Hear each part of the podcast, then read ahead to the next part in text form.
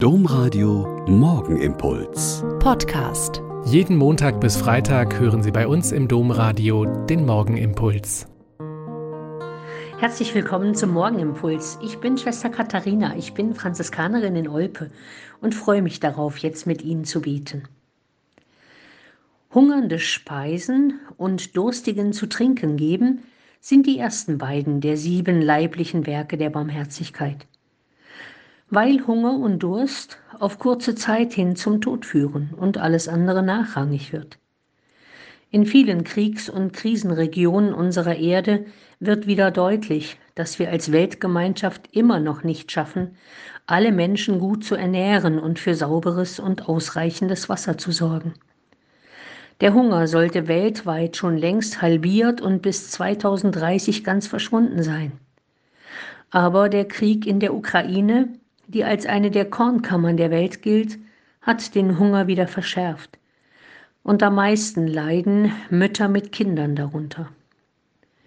Schon zur Zeit Jesu gab es immer wieder Missernten, Dürre und Katastrophenjahre, und somit wurde der Dienst der Christen, die sich um ihre Mitmenschen kümmern und Nahrung teilen sollten, immer wichtiger.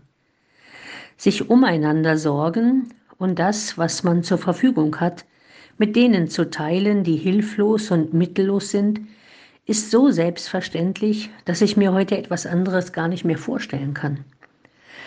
Ein Onkel aber von mir, der ein zunächst erfolgreicher Unternehmer im Westen war und auf Verwandtenbesuch in der damaligen DDR bei uns, hat mir damals gesagt, wenn jeder für sich selbst sorgt, ist für alle gesorgt. Ich war da noch sehr junge Jugendliche und mich hat dieser Satz so sehr empört und ich habe mich mit ihm sehr laut und ausführlich gestritten. Denn mir war damals schon vollkommen klar, dass eben nicht alle für sich selbst sorgen können.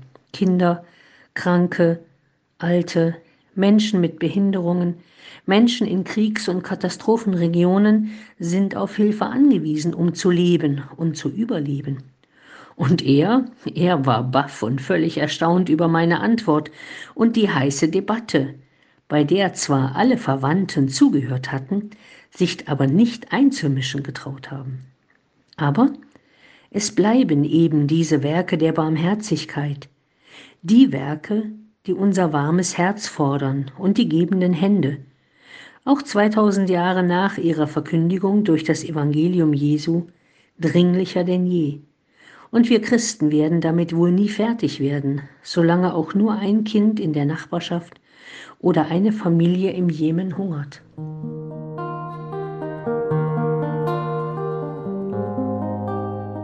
Der Morgenimpuls mit Schwester Katharina, Franziskanerin aus Olpe, jeden Montag bis Freitag um kurz nach sechs im Domradio.